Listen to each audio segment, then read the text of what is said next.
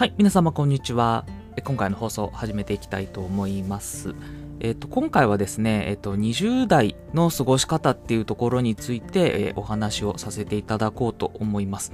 あの、私は今30代の半ばにそろそろ差し掛かるっていうような感じなんです。もう社会人10年以上で、13年ぐらいですかね。12、3年ぐらいやってまして、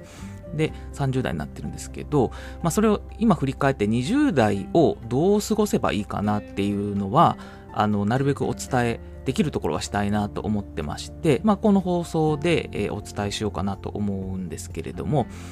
あの、20代の中で、あの、結構人脈を広めようとされる方いらっしゃると思うんですよ。まあ、SNS の普及もありますし、えー結構つながりやすい状況にあるので、えー自分の人脈を広げようと頑張ってらっしゃる方っていると思うんですね。で、その、その意気込み自体は別にあの、そんな悪くないとは思ってるんですけど、えー私の考えですよ。私の考えでいくと、20代っていうのは人脈をそんなにあの頑張って広げなくてもいいんじゃないかなと思ってます。でむしろそうではなくって自分の専門性をしっかり磨くっていうことを意識された方がいいんだと思います。でこれなぜそう思うかっていうと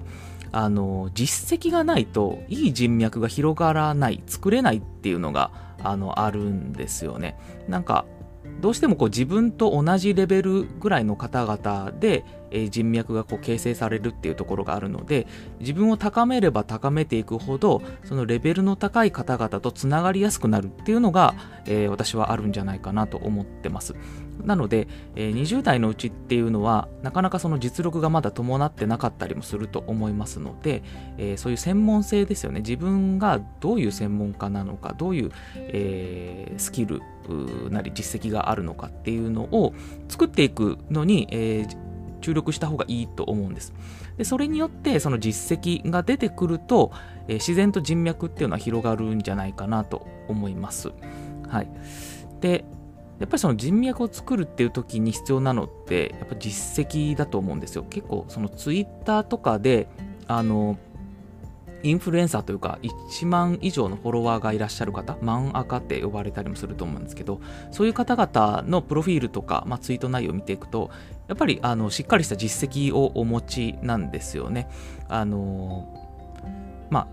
某、えー金融機関で、え役職についてこんな実績を上げましただとか、まあ、転職して GAFA に行って、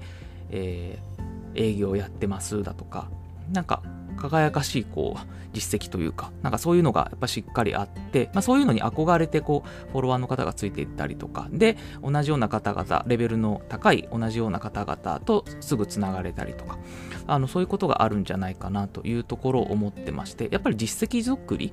っていうのがあの人脈を作るっていうのに一番あのいいものなんじゃないかなと思います。で、そういう形で実績を作っ、で、そのノウハウだとかっていうのをどんどんあの公開していく、えーギブしていくと、良い人脈っていうのが作れていくんじゃないかなとあの私は思っていまして、そういう形で、20代っていうのを、まあ、過ごしていくっていうのがあのいいんじゃないかなというところを思ってます。で私自身の20代どうだったかっていうと、まあ、あんまりこう人脈を広げようという気もなく、えーとまあ、会計の分野で働いてましたんで、まあ、そこのまあ仕事を覚えるっていうのでいっぱいいっぱいであんまりなんか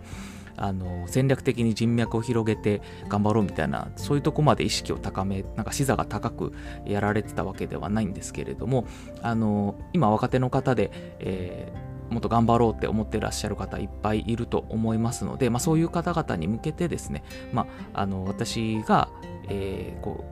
経験してきたことを少しでもあのお伝えできればと思って今回のお話をさせていただきました。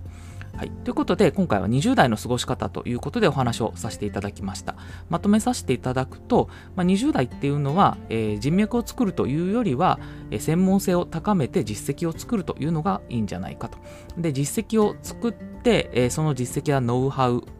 実績に基づいたノウハウだとか有益な情報っていうのはどんどんギブしていくことで人脈っていうのが自然と広まっていきますよとえいうことをお話をさせていただきました。はい。では今回の放送はこれで以上とさせていただきます。どうも聞いていただきましてありがとうございました。